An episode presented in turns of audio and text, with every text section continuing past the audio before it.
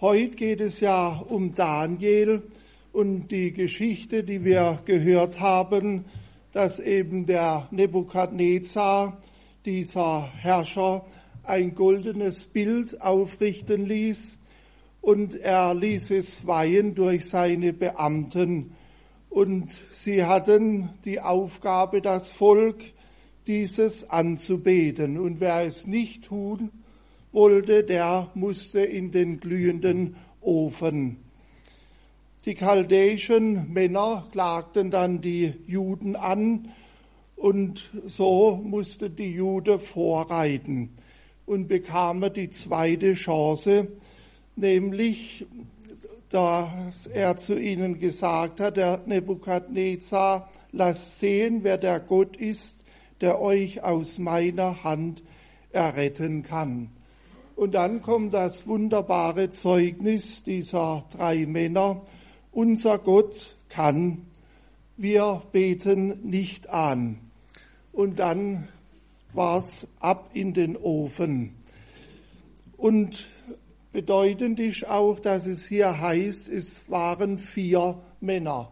Der Nebukadnezar hat sie erblickt und er wurde dadurch überwältigt und lobte Gott und gebietet auch den anderen, diesen Gott nicht zu lästern, sonst geht's ihnen an den Kragen. Und dann möchte ich aber auch noch herüberblenden ins Neue Testament. Es gibt auch viele Christen, denen es anders ergeht.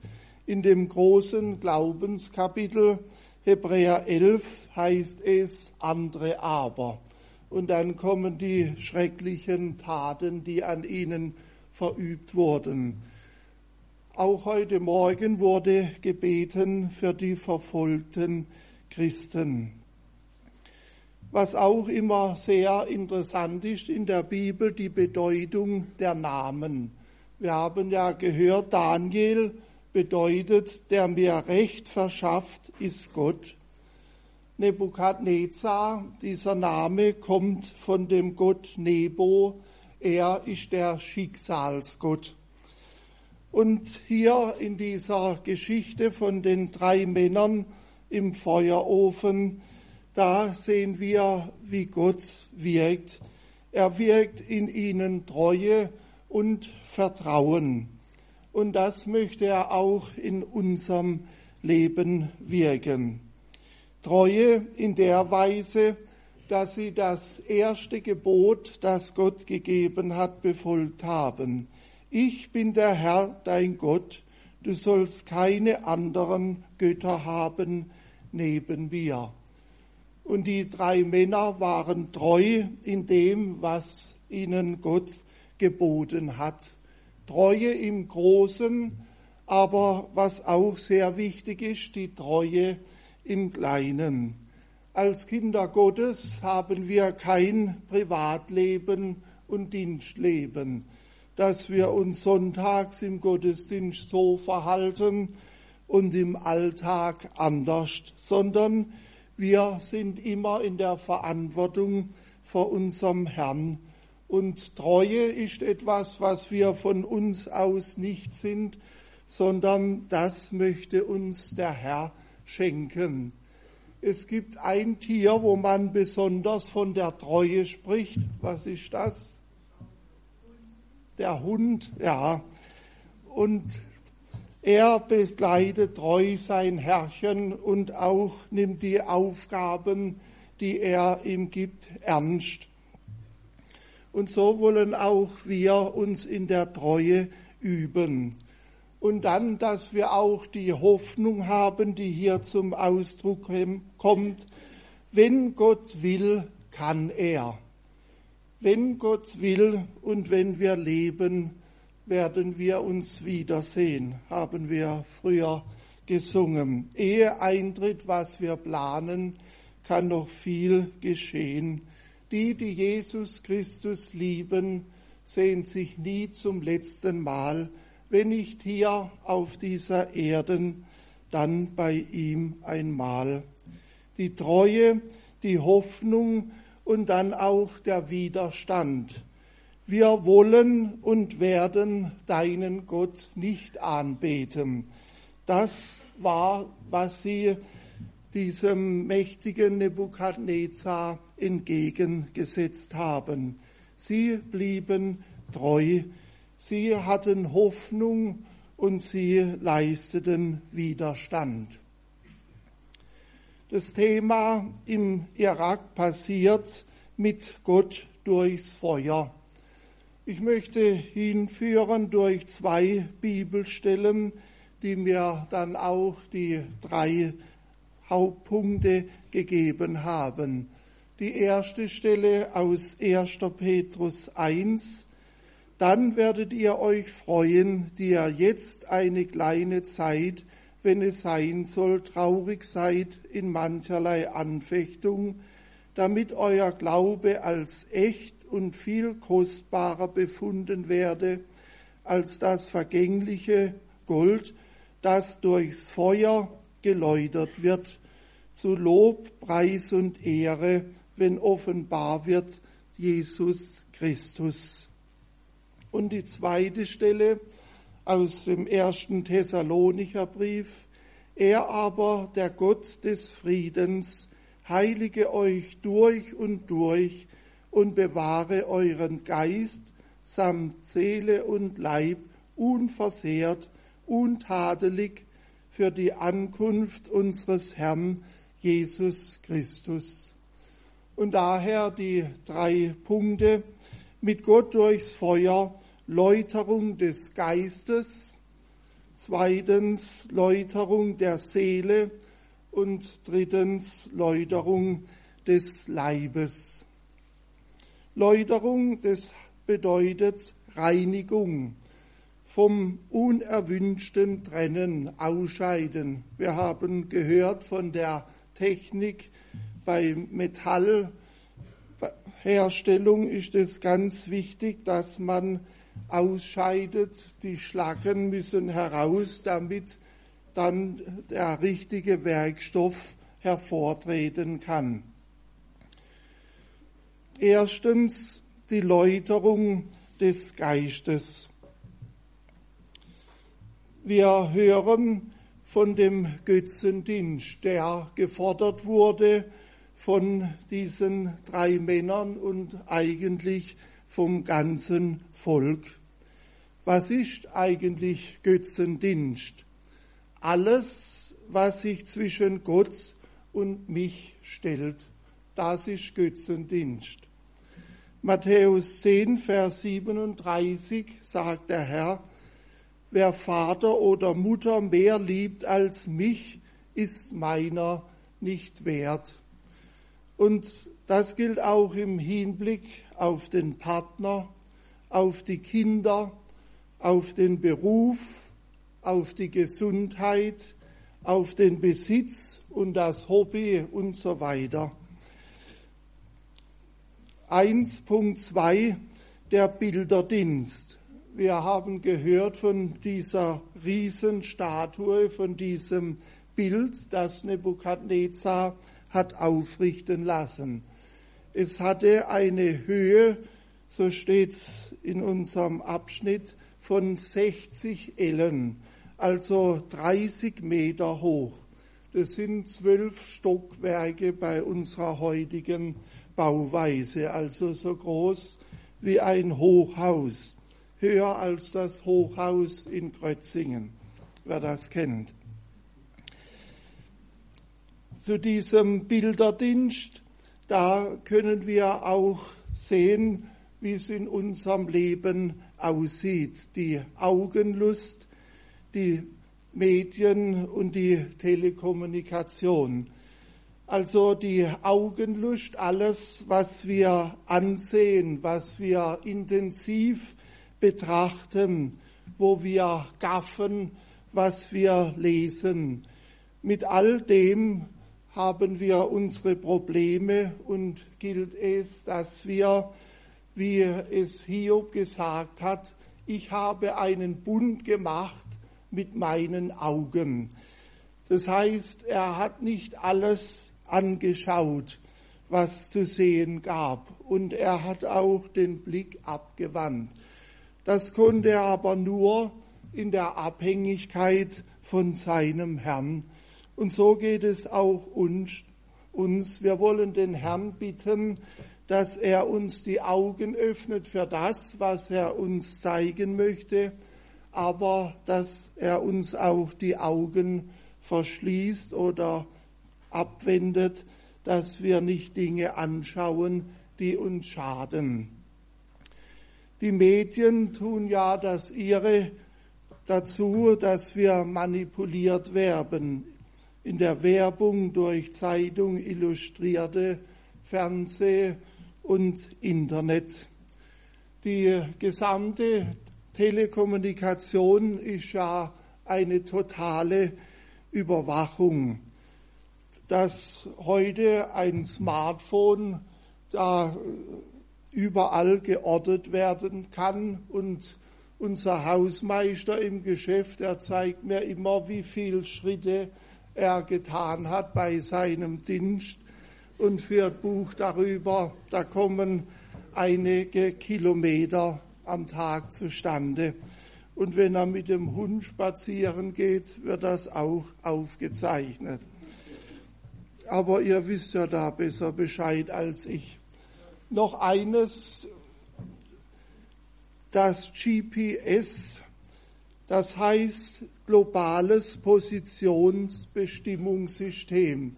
Das ist heutzutage auf jedem LKW.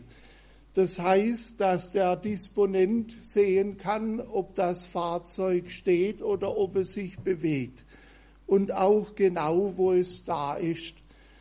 Ein Bruder, der zu uns in die Versammlung kommt, er arbeitet bei der Stadt und hat so ein genaues GPS-Bestimmungssystem, um nämlich Bäume zu setzen, dass er in der gesamten Stadt Karlsruhe bis auf ein Zentimeter genau geortet werden kann. Wenn die also Bäume setzen, dann spannen sie keine Schnur und messen die ein und fluchten, sondern wird es mit dem GPS. Aber genug jetzt der technischen Dinge. Es geht also darum, um den Bilderdienst. Und Punkt 1.3 ist der Leidensdienst. Der ist auch ganz wichtig, das haben wir gehört in dem Wort vom Petrusbrief, dass nämlich unser Glaube viel kostbarer befunden werde als das vergängliche Gold, das durchs Feuer geläutert wird. Und vorher heißt von den Anfechtungen. Und so schreibt auch Petrus im vierten Kapitel, ihr Lieben, lasst euch durch die Hitze nicht befremden, die euch widerfährt zu eurer Versuchung, als widerführe euch etwas Seltsames, sondern freut euch, dass ihr mit Christus leidet, damit ihr auch zur Zeit der Offenbarung seiner Herrlichkeit Freude und Wonne haben möchtet. Es gilt also für uns, den Versuchungen zu widerstehen und das, was uns begegnet, aus Gottes Hand zu nehmen. Das ist leichter gesagt als durchlebt, aber die drei Freunde wollen uns dazu ermutigen, dass wir den Versuchungen widerstehen und sie aus Gottes Hand nehmen. Als Kinder haben wir gesungen, sage Nein zum Bösen, Jesus macht dir Mut, brauchst nicht mitzumachen, was der andere tut. Sage Nein, sage Nein, Jesus will dir Helfer sein. Zweitens die Läuterung der Seele. Wir sehen die Ämter, die da genannt werden von all den Beamten, die der König hatte. Es waren da viele Würdenträger, wie es so schön altdeutsch heißt. Also in unsere Zeit übertragen Vorgesetzte, Verwalter und Vornehme. Die waren alle da und die haben mitgemacht bei diesem Götzendienst. Aber die Freunde haben widerstanden. Es gibt Würdenträger und wir dürfen Kreuzträger werden. In Markus 8 sagt Jesus, wer mir nachfolgen will, der verleugne sich selbst und nehme sein Kreuz auf sich und folge mir nach. Und dann auch ein Wort zu dem Ehrenamt. Philipper 2, Vers 3, tut nichts aus Eigennutz oder um eitler Ehre willen, sondern in Demut achte einer den anderen höher als sich selbst. 2.2, da kommen wir zu der Musik. Es sind ja hier mehrere Instrumente genannt, Blas- und Zupfinstrumente die Posaune, Trompeten, Flöten, Harfen, Zittern und Lauten. Laute, das ist so, wer könnte sagen, der Vorfahre der Gitarre. Also dieses Zupfinstrument. In Kolosser 3, Vers 16 heißt es, lasst das Wort Christi reichlich unter euch wohnen lehrt und ermahnt einander in aller Weisheit mit Psalmen, Lobgesängen und geistlichen Liedern. Singt Gott dankbar in eurem Herzen. Und dann möchte ich auch zitieren von unserem Reformator Dr. Martin Luther. Er schreibt über die Musik, Musika ist eine Disziplin und Zuchtmeisterin, so die Leute gelinder, sanftmütiger, sittsamer und vernünftiger macht. Musika ist das beste Labsal einem betrübten Menschen, dadurch das Herze wieder zufrieden, erquickt und erfrischt wird. Zum geistlichen Lied im Gottesdienst möchte ich sagen, die drei A, die wichtig sind. Erstens die Auswahl, die Aussage der Lieder und dann auch die Ausgestaltung. Die Auswahl ist ja nach dem Bibeltext geschehen und dem Thema. Und auf wunderbare Weise ist die Treue und das Vertrauen bei unseren Liedern heute Morgen zum Ausdruck gekommen.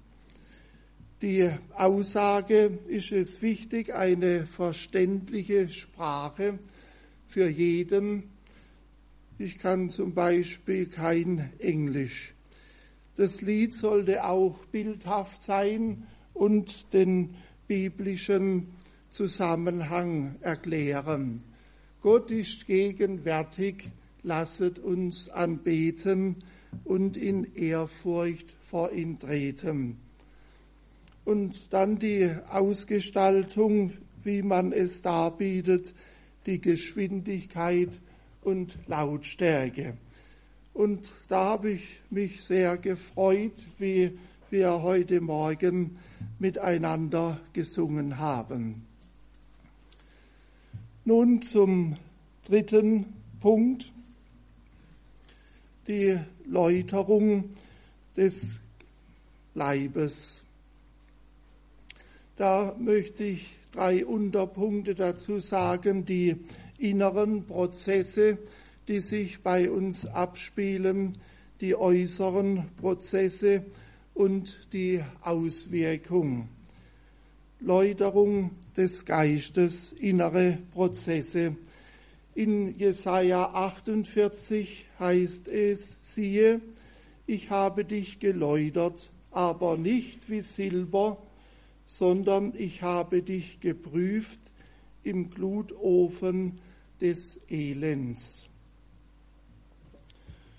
Und da möchte ich auch ein Lied zitieren, das uns allen bekannt ist, der Vers 3 aus dem Lied So nimm denn meine Hände.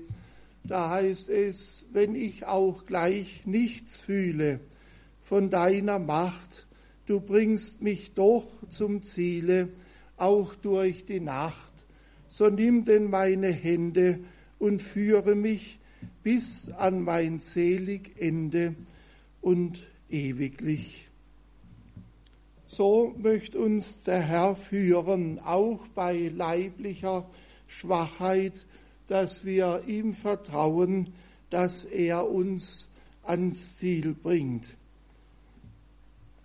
Und jetzt möchte ich auch, wie mein Bruder, ein technisches Beispiel dazu für die inneren Prozesse an euch weitersagen, und zwar der Beton. Beton setzt sich ja zusammen aus einem Kies-Sand-Gemisch, aus Zement und Wasser. Ehe wir uns verheiratet haben, das nur nebenbei, habe ich meiner Frau beigebracht, Beton anzumachen im Schubkarch.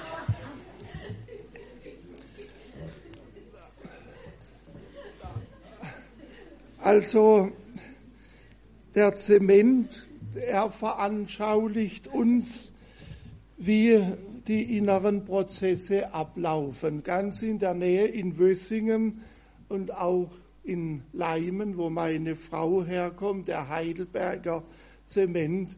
Da wird also Gestein abgebaut, gesprengt und dann wird dieser Merkel, dieser abgebaute Stein gemahlen in Mühlen ganz fein, bis er pulverförmig ist. Und wenn er dann fein gemahlen ist, dann wird er bei hohen Temperaturen gebrannt. Die Temperaturen sind so heiß, dass das Zementwerk in Wössingen, das ich mal besichtigt habe als junger Kerl, da ist es so, dass der Ofen immer an ist, der wird nie ausgeschaltet, der brennt immer durch, weil das ganze Ding runterzufahren und wieder hochzufahren, das bräuchte viel mehr Energie, als wenn er dauernd durchbrennt. Also, um Beton herzustellen, und wir sind ja alle hierher gefahren über Straßen und Brücken, da ist es wichtig, dass der pulverisiert wird, der Fels, um dann nach dem Brand und wenn er dann wieder eingesetzt wird als Werkstoff, ganz fest zu werden. Und so ist auch wichtig, dass wir diese inneren Prozesse an uns geschehen lassen, dass wir in der Mühle des Lebens uns malen lassen und auch brennen in den Nöten, die in uns vorgehen. Und dann aber auch die äußeren Prozesse, doch ich habe mir heute vorgenommen, pünktlich zu enden. Ja, das Haupthaar wurde nicht versenkt über die Frisur will ich nichts jetzt groß sagen, sondern nur, dass es viel Zeit und Geld kostet. Ein Bruder hat mir mal gesagt, er ist unter uns, seine Frau kam vom Friseur heim und hat 160 Euro ausgegeben. Die Kleidung wurde auch nicht versehrt. Also die Mäntel, die Oberkleidung, auch nicht die Hosen, die Beinkleidung und auch nicht die Hüte, die Kopfbedeckung. Und so weit war all dies, dass es sogar keinen Brandgeruch an ihnen zu riechen gab.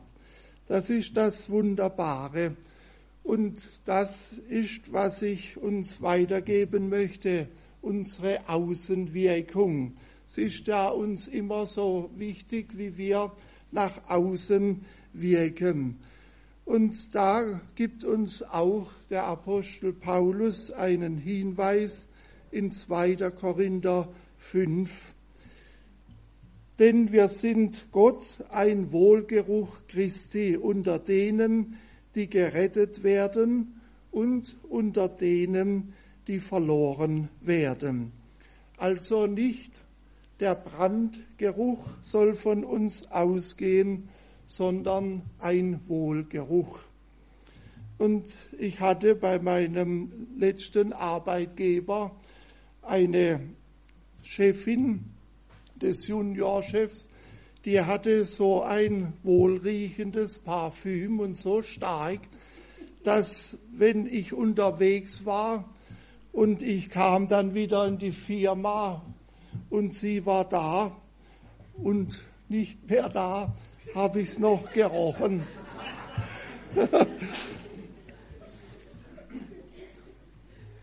Schön auch, wenn wir so ein Wohlgeruch verbreiten. Es ist so schön, mit Menschen zusammen zu sein, die zufrieden und dankbar sind und so ein Wohlgeruch ausbreiten.